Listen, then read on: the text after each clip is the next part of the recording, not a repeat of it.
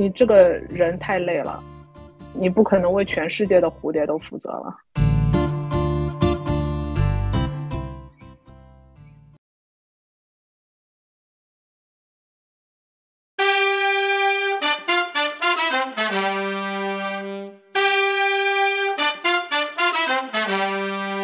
大家好，欢迎来到隔壁班，我是花同学，我是菲菲同学，我是阿黄同学。大家好，又见面了，我是张同学。怎么见面的？请问？我想死你们啦！好，那今天呢，嗯，特地把张同学又请来了呢，是因为我们想要聊一个高级的话题。每次聊高级的话题，都要把张老师、张同学给请过来啊。今天我们想要聊聊啊，边界感。那边界感其实是一个还蛮大的。概念，所以我也不要不知道要从哪里开始下手。那如果从我自己身边开始下手的话，那我自己第一次对这个东西稍微有一点印象是在我中学的时候。就当时我也不知道这玩意儿叫做边界感，但是呢，事情就是当时我们有女生的那种小团体嘛，就是那种会手拉手课间一起上厕所的那种朋友关系。然后呢，我们其中有一个小姑娘，她就啊失恋了。然后就茶不思饭不想的，然后就是时时刻刻都处在快要落泪的那个边缘啊。有一次好像就在操场上吧，然后我陪着他，然后还有另外几个女生一起，然后就看着他一副非常的百转千回、那个愁肠寸断那个样子，然后我也就很难过。这时候旁边的我们共同的另外一个朋友就对我说：“说其实我不用这样子。”他说：“其实因为这个事情其实他的事情，不是我的事情。”那我。呃的这种所谓的共情，其实是啊，其实是现在的用现在的话来讲，就是其实是没有边界感，其实就是没有分清楚这个事情的事主到底是谁这样子。那其实我当时还蛮受震撼的，就他这句话让我觉得说好像很有道理，但是我也说不出来他的那个道理是在哪里，因为他当时也没有用边界感这个词，他只是说这件事情是他的事，不是我的事，我要分清。这个这个事实这样子，我但我我是觉得朦胧当中会有一点道理，但是朦胧当中我也不太懂得这个到底的意思是什么样子。然后现在我再回想起来的话，我就觉得这个是我跟呃边界感这个概念的一个第一次接触吧。然后我觉得我个人来讲，这么多年过去了，其实我觉得我一直还是对于边界感的这个呃概念跟实践，我觉得我一直是在。需要好好的去进步的一个一个状态吧。那今天我就也想跟其他的几位小伙伴一起聊一聊这个概念，然后也希望能够从他们的身上能够学习到一些大家一起对边界感的这个概念跟跟认识吧。因为我觉得我自己还挺挺挺需要进步的。那想问一下小伙伴们，你们自己跟边界感来说有怎样的最早的体会？我来说一下的，我觉得我。在比较年轻的时候，我没有去想这个字的。我觉得最早开始让我开始思考边界感这件事情，是差不多我有了自己的孩子。因为在比较东亚的文化下吧，我觉得我们很容易有一个就是习惯吧，或者是文化的这样子的一个概念，就是很多人和人之间的关系是有上位者和下位者的，很多就是是你这个。天生就会成为一个下位者，比如说是家长和孩子的关系，孩子就容易在这段关系当中成为下位者，嗯，或者说呃男女的关系，很容易在传统的思想下就觉得女性是一个下位者，或者是领导和下属的关系，下属也会成为一个下位者。所以在我有了孩子之后，我就开始思考，我应该以怎么样的态度和理念和我的孩子相处。我就觉得，我认可的不应该是用这种就是上位者和下位者的方式去和他相处，而去给他做很多就是呃替他做很多决定，让他觉得我的意见是必须要遵从和就是嗯 follow 的吧。所以，我现在就是特别越年纪越大，我觉得很多关系当中，你要尊重边界感，其实就是你要从内心认可各种人的关系都是平等，他的想法和决定都需要被尊重的。我觉得如果能以这种为基础的话，其实你就能保持好边界感。但是对我来说，我觉得在具体的每一件事情上实践的话，其实是比较难判断两件事情会成为你能守好边界感的挑战的。一个就就是你第一步，你必须判断这个事情到底是是他的事情还是我的事情，还是既不属于他也不属于我的一件事情。一这个判断有时候不那么容易。第二个就是判断，嗯，如果这个事情是我的事情的话，我我要他他可能会主动给我一些意见，那我要很清楚我自己做事的原则是怎么样子的，而不要太容易受到他的意见的干扰，而模糊掉我的底线或者是原则是在哪里的。如果这件事情反过来也是，如果是他的，呃，一件事情的话。我怎么来保住，就是我自己给意见的这个样子的程度或态度吧，让他能很明确的感受到，这仅仅是一个建议，而不是说我以什么身份去要，就是嗯，很大的去 force 他去做某一些决定或选择。我要很注意，我会不会给他这种就是感觉？我觉得这是比较难。控控制在每一个具体的事情上的，也是不断的生活，不断的在摸索吧，就是一点一点点来积累，就是不同情况下的这个经验。说的好像有点抽象。没事，我们之后能理解我的意思吗？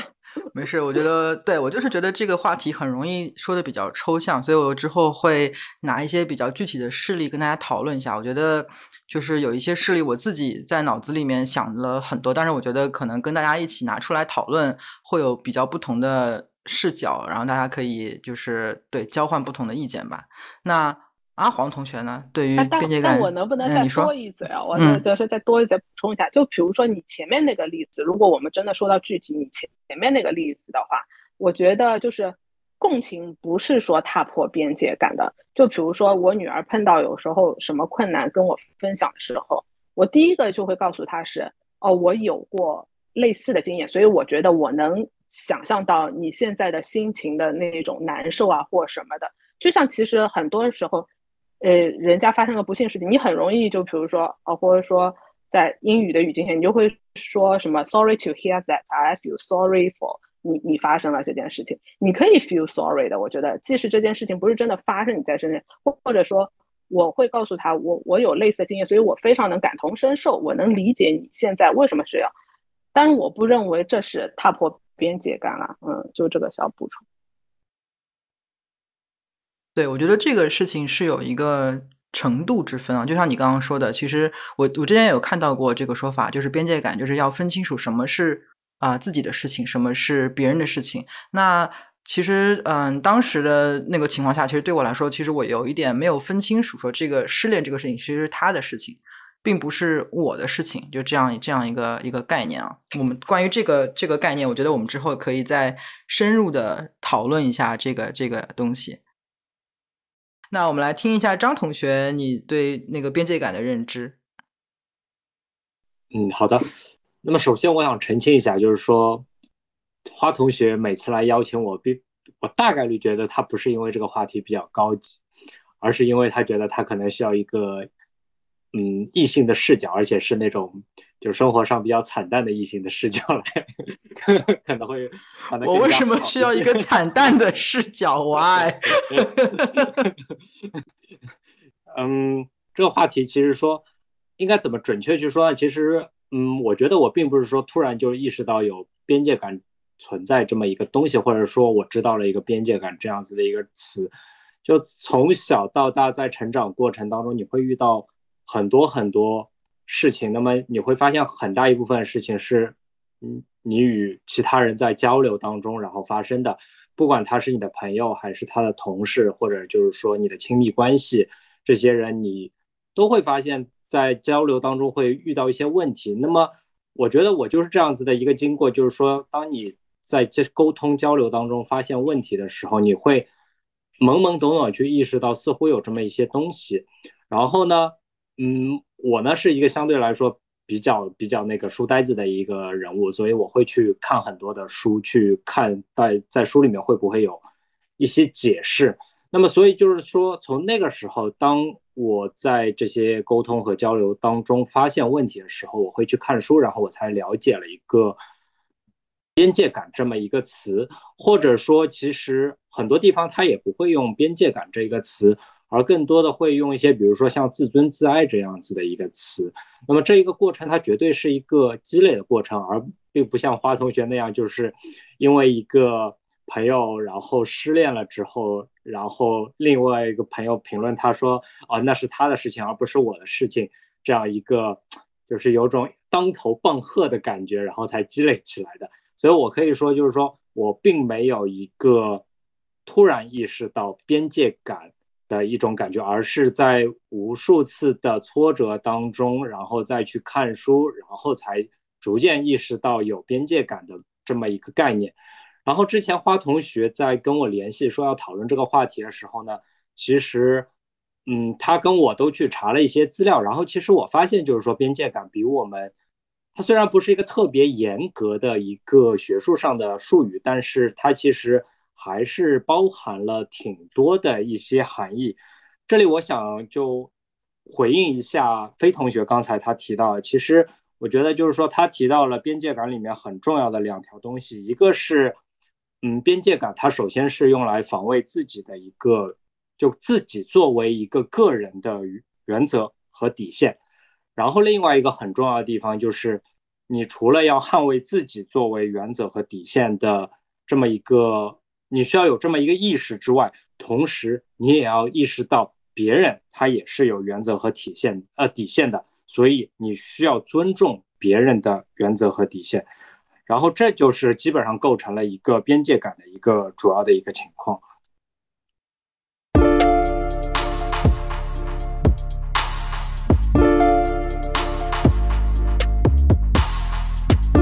那刚刚我们都聊的稍微有一点啊抽象的概念，那我现在就想讲一些，就是我自己脑子里面会上演的一些那个脑内小剧场。我觉得可能有一些。大家可能会有一点嗤之以鼻的感觉，觉得说啊，这有什么好想的？但是，就对我来说，这也会是一个新的信息嘛。因为可能对于我来说啊，百转千回想了半天的事情，可能对于很多人来说根本就没有什么好考虑的。那就是会是一个，就我不知道大家会不会有这样子的反应啊？就比如说，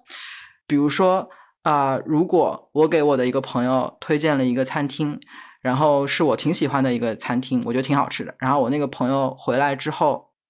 跟我说啊，那餐厅好难吃啊什么的之类的。然后，呃，假设你你就是那个推荐了餐厅的那个角色，你会觉得呃有一点玻璃心嘛？觉得说啊，你会觉得是失望，说哎呀他的品味跟我不一样，还是说啊有一点内疚，说啊害人家去吃了一顿不好吃的东西，还是说呃有一点呃觉得哎这个人好像如此的抱怨一家我喜欢的餐厅，好像有那么一点没礼貌，还是你们就觉得说啊？就是人人的口味都不一样，这这件事情有什么好思考的？就是你们对这样一件事情，你们的脑脑子里面的想法跟反应会是什么样子的？就是我我我的反应的话，我就觉得我当当下第一个我会脱口而出的给他的回应的话，我就会说哦，可能他们的就是水准不是很稳定啦，而且也看你可能点了具体的菜什么，我就会稍微用这个让大家就是对这个话题都比较就是。嗯，轻松下来。然后我如果脑脑自己脑袋里会翻的话，我觉得更倾向于是觉得哦，呃，有可能是餐厅每次的表现不一样，除此以外也是口味的不同，然后就结束了。嗯，因为我在你的提纲里也看到你就是提到了呃边界感以外这个玻璃心，其实我觉得这两个概念，嗯，挺不就是不算很 link 的两个概念。我我觉得说到玻璃心。这个概念的话，我比较会觉得是有时候我们太看重自己的意见了。当你很看重自己的意见和感受的时候，我觉得容易放大一些别人表达出来的意思，你会过度解读。我觉得，呃，这样子有时候相应的感受，我把我我觉得我的定义是把它称为玻璃心，嗯。呃，对，我觉得你说的挺对的，就是说太看重自己了。其实人家可能也就是个无心之谈吧。然后你刚刚那个说辞挺好的，就给大家一个台阶下了。然后我如果是我，我跟人家强烈推荐的某家店特别好，或者是某一个东西特别好用，结果人家用下来说效果平平，然后我会有那一刹那哦，有点失落，就觉得哎，为什么我没有得到 共鸣或者回应啊？但但是想呃，但是过了那一个呃瞬间以后，可能我会觉得啊，那可能就是大家的。呃，观感不一样吧，千人千面，你你在这你这边是蜜糖，可能在人家这边就变成砒霜了嘛，所以我觉得这个其实倒都还好，当然这是个比较比较比较简单的一个例子吧，嗯。问题其实我觉得简直就是为我量身定制啊，因为我现在在在公司里面上班，然后到每天中午的时候，嗯，基本上我们。我坐的位置附近那几个同事基本上都会跟我一起去吃饭，然后我们每天中午都会讨论的一个问题就是我们去吃什么。然后呢，因为嗯，其他几个同事都是对于那个市中心都不是特别熟嘛，然后所以基本上就是我说了算。然后我也觉得他们有可能是照顾我是唯一的男性，所以他们 就让我来做决定。然后经常就会发生这种啊，我觉得哎这家店还挺好吃。然后我就去吃了，去吃的时候大家其实不会说什么，但是等到下一次我再说，哎，我们还是去吃这家店吧。他们有的人就会说，哦，我觉得那家店不好吃，我不喜欢。然后我我当时的反应就是说，OK，那不喜欢的话就不喜欢。这个口味这个东西是非常主观的一个东西，如果大家都不爱，呃，如果你不觉得不喜欢吃的话，那我们换一家就是了。然后，呃，我其实因为现在对吃没有什么。特别多的期待，或者说是没有特别多的那种想法，所以，嗯，我也不会说，就是说别人推荐什么店，我会有什么问题，我就说啊，可以啊，就去吃啊，就这样子结束了。感觉我就是脑内小剧场最多的那个人啊。那刚刚飞同学，那刚刚飞同学有提到玻璃心哦。其实我为什么会觉得玻璃心跟这个有关，是因为其实我觉得人在啊处理边界感，有的时候处理不好的时候，也是因为太急于或者是太纠结于想要给别人留下好的印象，所以他有的时候会就是没有一个正确的边界感。比如说别人提出一些。过分的建议，然后有人不好意思拒绝，因为他呃想要去。就是给别人留下一个好的印象嘛，那我觉得这个的出发点就跟玻璃心有一点点类似，就是他太纠结于给别人的印象是要好的，他不能够让自己去打破的那样一个印象。那玻璃心就是属于啊印象不好之后，他就会自己很失落，然后保持不了边界感，就是属于啊他没有办法去打破那个好的形象，他自己所谓的那个好的形象，所以他就要宁可委屈自己，也要去那个成全别人的这样一种一种状态。就是我会觉得这里面。可能会有一些一些联系啊。那刚刚说到这个这个呃餐厅的事情，玻璃心，我想你说补充几句，就是说，其实我还是比较认同那个花同学的看法。嗯，因为在边界，如果你读过一些边界感的一些文章的话，你会发现，就是说边界感里面它呃有一个有一个特征，就是说，如果是一种不健康的一个边界感的话，它的有一个特征就是它不能接受别人 say no。如果对方说不的话，那么你就会觉得非常的不爽，这是一种缺乏边界感的一个表现。那么我觉觉得玻璃呃玻璃心其实也是类似的，就是说说白了就是你期望对方做一件什么事，但是呃对方没有达到你的期望，这个时候你的内心的情绪就会嗯发生波动，然后呃涌动，然后这个就形成了一个玻璃心。所以从这一点来说的话，确实还是可以说是跟边界感有一定联系的一个概念。那我也要再补充几句基于这个，我觉得就是如果我们有那种感受，就是我们会对别人的这种否定啊或什么感到不适的话，我的理解很大程度是因为这个人对自己的评价体系是从别人的眼里看自己的。他觉得自己好，自己棒的基础是别人觉得他好，他棒。如果他的想法是无论就是你呃同意我或不同意我，或者是你觉得我的意见或者是我做出来很多事是被赞赏的还是不赞赏的，不影响他自我的评价的话。我觉得他就比较少会感受到这种不悦。所以我觉得还是又回到了那个自尊自爱的问题。如果你是自己很肯定自己、很 respect 自己的话，我觉得你会被这种外在的语言影响，你的情绪会少一点。嗯，这就我想说的。这就是边界感的定义。哎，我想补充一个点，我刚刚突然想到了，就是我有一个同学的好朋友，他有一个，就是那个好朋友呢是非常仗义，就是说非常就是 怎么说呢，呃，比较 A 的那种女生，她个对朋友非常好，但是她同时硬币的另外一面就是她非常主观，她就希望如果我对你好，就是你要按照我的那个建议去做。当然，他肯他他如果说真的是你，你跟他讲到一起，你们思路一致，他真的是会对你非常非常照顾，非常好。但是说一旦他认为你应该走 A，然后你走的是 B，然后他就会很不爽，就甚至跟你绝交。其实呃，其实有一些人特别的强势，或者是他非常怎么说呢？非常愿意替别人做主，非常就希望别人也听他的，就觉得他是对的。就这种人属于。呃，ego 特别强大，他这种人也也其实也会经常突破别人的所谓的这种边界感的这种呃限制，或者说给别人带来呃困扰或者是什么问题，也是一种情况。对，而且这种伴侣，你和他相处是很累的。我我我觉得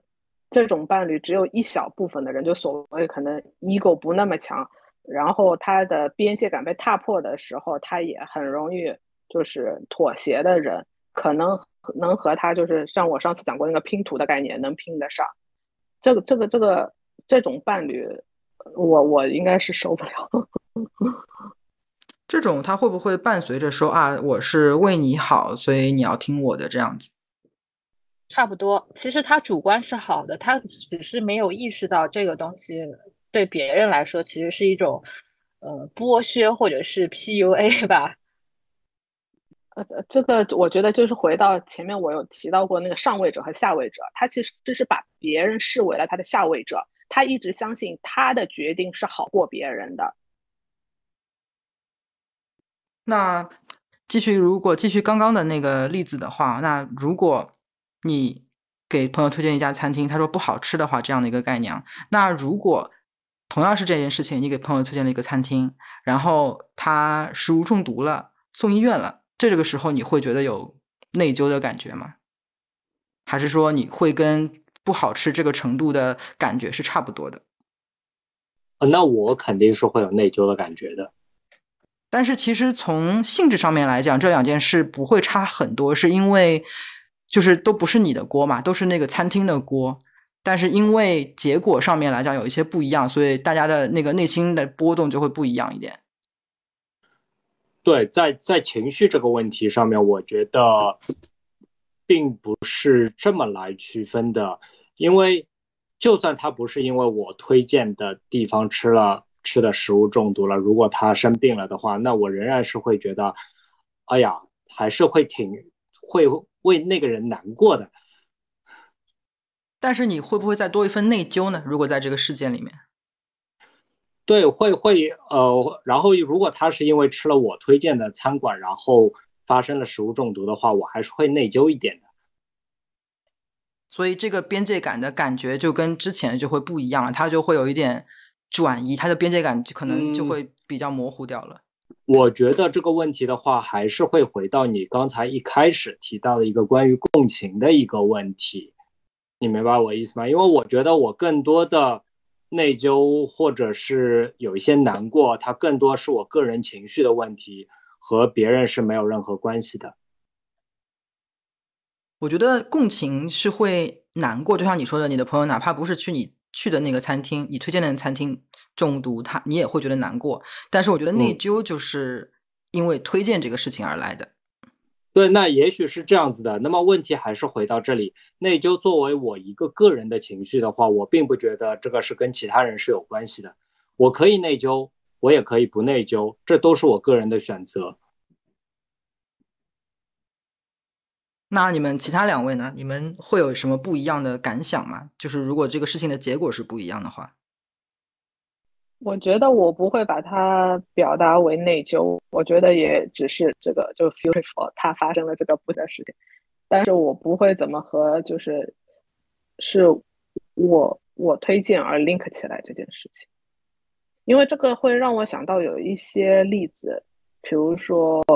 有一些不幸的事情发生了，家里人就是可能过世了，嗯，有些人就会不断的陷入。哦，如果我没有叫他去干嘛什么的，他就不会去做这这些事情，不会发生这个意外。然后他陷入这种执念很久之后，他把自己其实拖入了另外一个深渊。其实这个东西很多就是，呃，因为这种不幸的意外事件，就是像我们那个随机分布一样的。今天这颗球掉下来，就是砸你的头上了。你你我你所有的任何一个决定，你硬要怪自己，你都可以讲的。如果我没有做那个，是不是就蝴蝶效应不导致那个啊？那如果说到蝴蝶效应的话，可能是非洲的一个人做了什么事情，导致了蝴蝶效应。今天球砸他头上。如果你硬要从这个角度来看的话，你这个人太累了，你不可能为全世界的蝴蝶都负责了。对我其实从理智上，我能够理解菲菲同学讲的这一套逻辑，但是我的脑内小剧场。表示臣妾做不到。那阿黄同学呢？你是更偏向像张同学那个风格的，还是像菲菲同学那个风格的？我可能更偏向像张同学这样风格吧。就如果是我，首先我会感到非常内疚，然后我会跟他一起去找商家维权。我会，我会就是说，肯定首先是对不起嘛，因为因为毕竟是我推荐的，然后你踩了雷，然后我会问他你有什么需要我帮助的吗？甚至如果说他要去。找这家那个餐厅那个呃什么什么讨个说法对吧？维权，我说我会跟你一起去，就是这个样子。哦，这个还大家的反应都挺不一样的，这个就还挺有趣的。就是我觉得我们只在，我觉得我想做这一期的目的不是说谁对谁错，就是会我想跟大家分享说，其实有一大家的反应都会不一样，这也是一件很正常的事情，就是让大家会觉得。啊，不会很孤单，说啊，只有我一个人脑内小剧场这么的运转，好像很很疯狂的一个一个样子啊。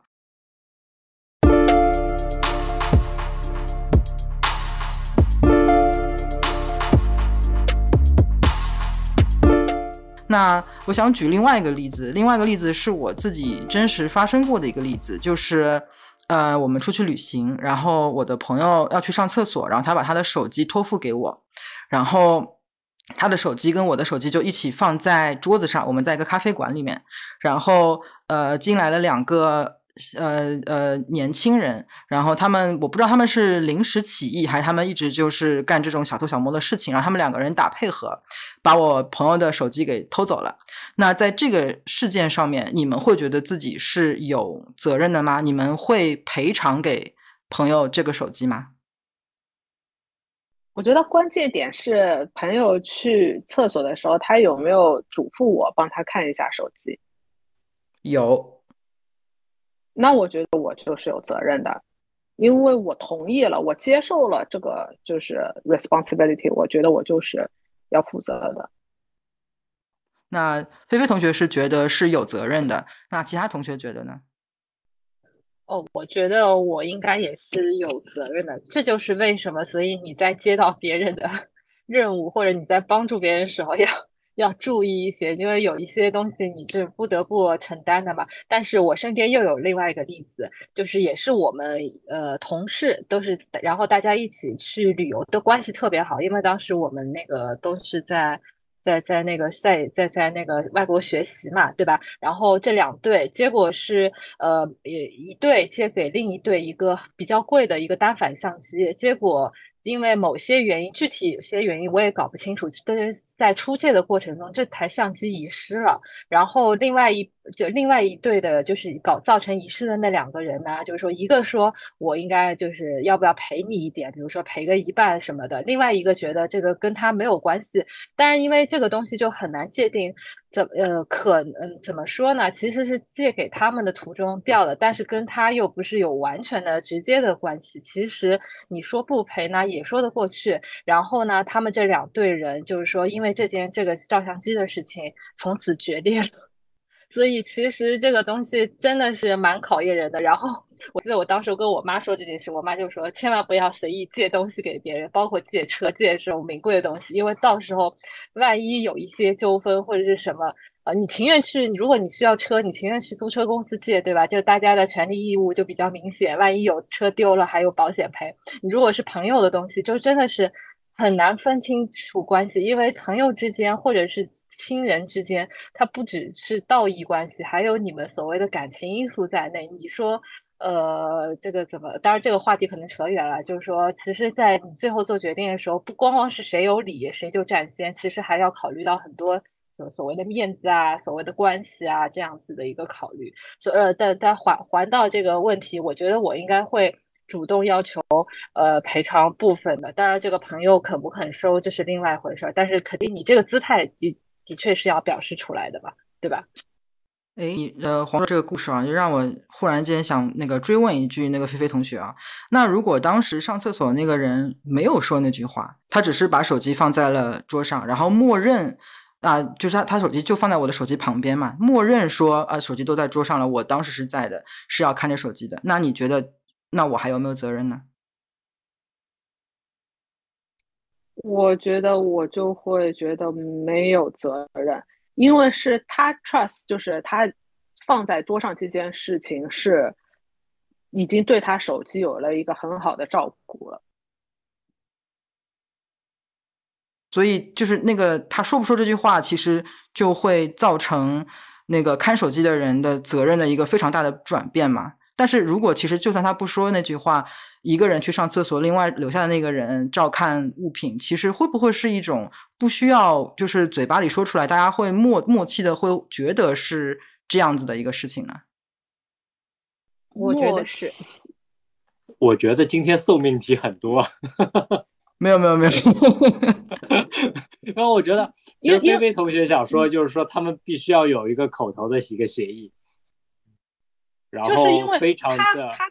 carry 出来的这个意思啊，并不一定和我理解的一样，你知道吧？就是我不能 assume 就是他要表达的这个意思和我猜测的是一致，你不能靠猜的。我觉得，你是指猜什么？猜他默认就是他把它放在桌上就已经是托付给我了这件事情，这是你猜的。但是其实很很很简单一件事情，就是说我和一个朋友出去吃饭，然后他离开了这些东西，我一直觉得作为朋友，我当然是有保管他财物的义务的。然后现在突然这么说，就是说，就是说，我觉得我的义务就是程度不一样啊。比如说我的义务是啊，我看到了别人正在偷，我不阻止他，这个是就是是我的义务，就是。啊，我觉得我们有意见的分歧分歧实在是太好了。我一开始还怕大家的意见都一样，那就会是很无聊的一期。我觉得 大家的想法不一样很正常。嗯，肯定会阻止呀，就是 right。但是，嗯但是他决定了放在这个地方就是安全，因为因为你知道我是会有那个动作。比如说，你们可能知道，就是马来西亚是一个很容易就是甚至有人跑进来抢东西的那个地方。我不知道你们清楚吗？所以，比如说，我就记得啊，最近我跟我朋友去去了那个马来西亚，我们也是在一个咖啡里面，然后他他去上厕所，他会让我就是，哦，我去上一下厕所，你你给我就是注意一下，我这个手机就放这里，或者我包就放这里。比如说这个包，因为马来西亚它是真的是会跑进来抢的，我会做这个动作，我会把包放在我的包旁边，压住我在在我的人旁边，或者是我的手机会跟他的手机非常。常靠近，就是我右手拿盘子的这个地方，确保任何人跑进来抢的时候，我是一下子以最近的距离可以按住的，我就会移动它，就是因为我我已经受到了这个责任之后，我会想一个方案，我怎么 try 我的 best 去保护它。但是如果他没有把这个东西交代给我的话，我觉得这个东西是是他默认这个地方留在这里已经就是他觉得就是已经安全到足够了。当然，我如果看到一个人冲进来的话，我会抢的话，我也是会尽我的努力去阻止这个人抢他的。但是，我觉得我不会去做移动他的这件事情了。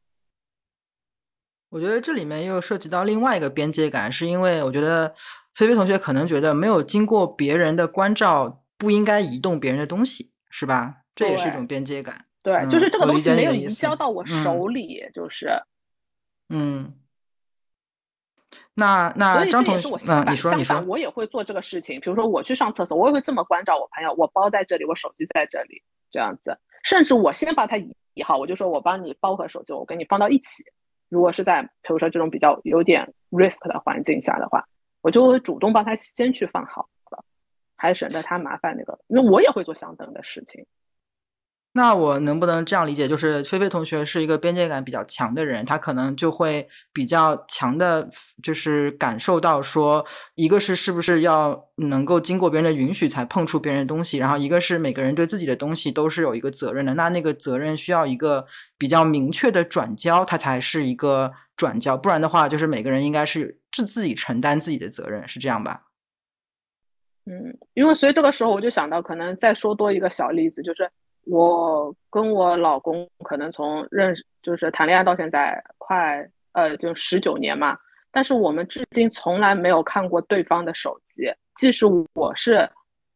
有时候知道他的密码，但是我是一个对密码就是记性很差的人，我会忘记。但是他是个记性很好的人，他会记住我的开机码，因为 in case 如果我们发生什么意外。但是我们从来不看对方的手机。如果信箱里有信的话，即使是银行这种，就是一看就知道是银行的信，我们也会问对方。我需要帮你打开吗？或者我就是留给他，他去打开的。就是我跟他 close 到这种程度，我也不会越界的去猜测他的意图。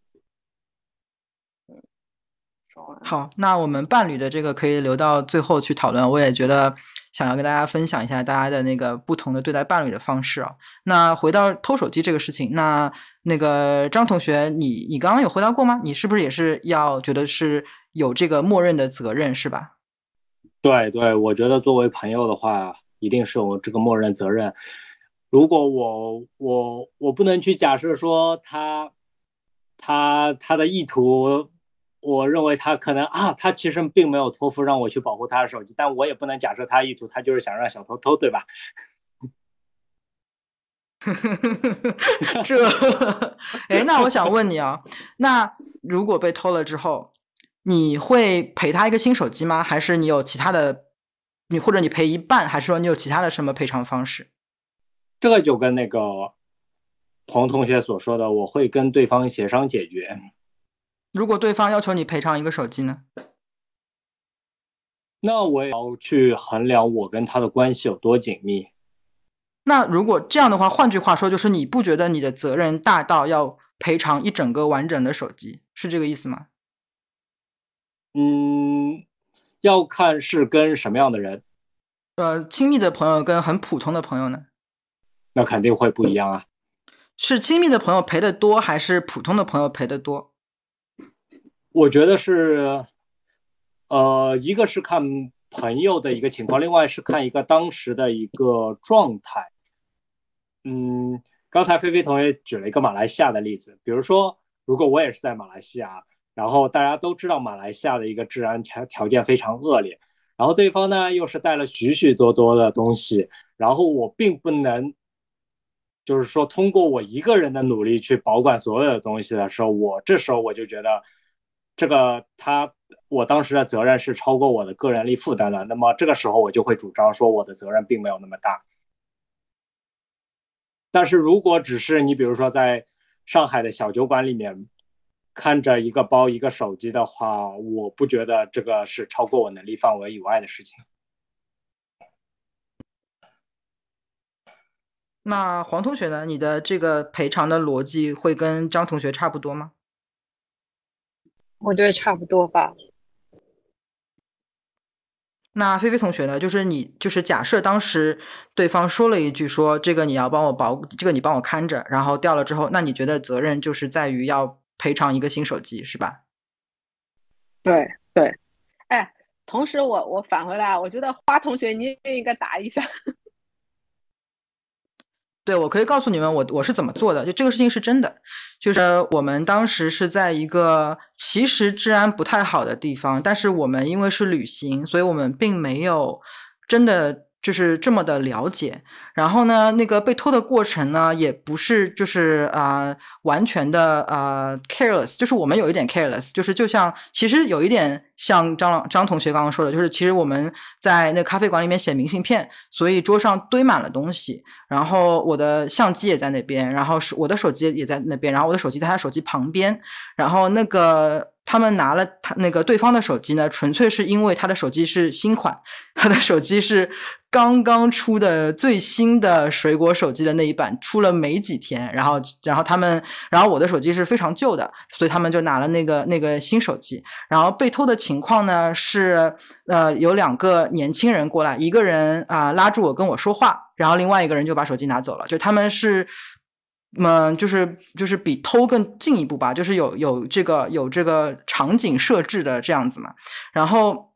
我自己的想法呢，是我反而觉得在这个里面，其实那个边界感是在于，嗯呃，其实做坏事情的是小偷，就就我在这件事情里面，我也是受害者。就是被偷的手机是哪一部，其实是一个 random 的事件，就是我也有可能成为呃受害者，然后那个我朋友也有可能成为受害者嘛，所以我。觉得我可能有我我我觉得我有一点内疚，但是我不觉得，嗯，就是呃，我是一个完全的出于呃没有责任感而呃丢失了这个手机。我觉得我也是有一种被欺骗的感觉，所以我做的方式是我有提出赔偿，但是我没有赔他一个手机，因为我觉得，嗯，就是做坏事情的是啊小偷，所以我给他的赔偿的。金额是差不多比一整个手机稍微少一点点。我请他看了一场演唱会，后来，然后请他一起去另外一个地方旅行，然后那个看了场演唱会，就是呃出了机票钱跟那个演唱会票钱。但是我没有给他呃赔手机，是因为我不觉得这个手机的责任完全在我这样子。那么他当时主张是什么样子啊？当他发现手机丢失之后，然后你们在进行沟通的时候，他是什么样的主张呢？他有没有主动提出说，哦，你需要赔我一个手机？没有，完全没有。他是一个情商很高的人，对对对。然后我们对对，就是就像呃，刚刚阿黄同学的例子嘛，就是我们没有。我当时其实也很担心我们会因为手机而丧失我们的友谊，但是我不知道他是出于什么样的原因没有对我，就是没有让我去赔这个手机啊。我不知道他是。等着我自己 自动提出来呢，还是他其实也能体谅到我的心中的那种，就是被呃，就是受害者的那个心情啊？我不知道他具体是怎么想，我没有跟他真的去认真的沟通这个事情。然后他当时很不开心，是因为我们刚刚到那边旅行没多久，然后之后所有的旅程他都不能拍照片了，就不能发朋友圈，也不能发朋友圈。这个是，就是我也当然很能体谅嘛，因为就是出去玩发朋友圈的确很重要，是吧？那他他一直都没有让我去提出明明确的赔偿的这个事件，所以就让我觉得更加的更加的不好意思。但是我始终都没有提出来我要赔他一个手机，因为我不觉得这是我的错，我觉得这是小偷的错，这样子。对，因为我觉得从从。这个事件来说的话，其实就是说，作为朋友，你肯定是有保管财物的一个，就就在他短时间离开的时候，你有一个帮他看住财物的一个责任。但是同时，他也能够很清晰的认识到，这些财物他最终的一个责任还是在他身上的。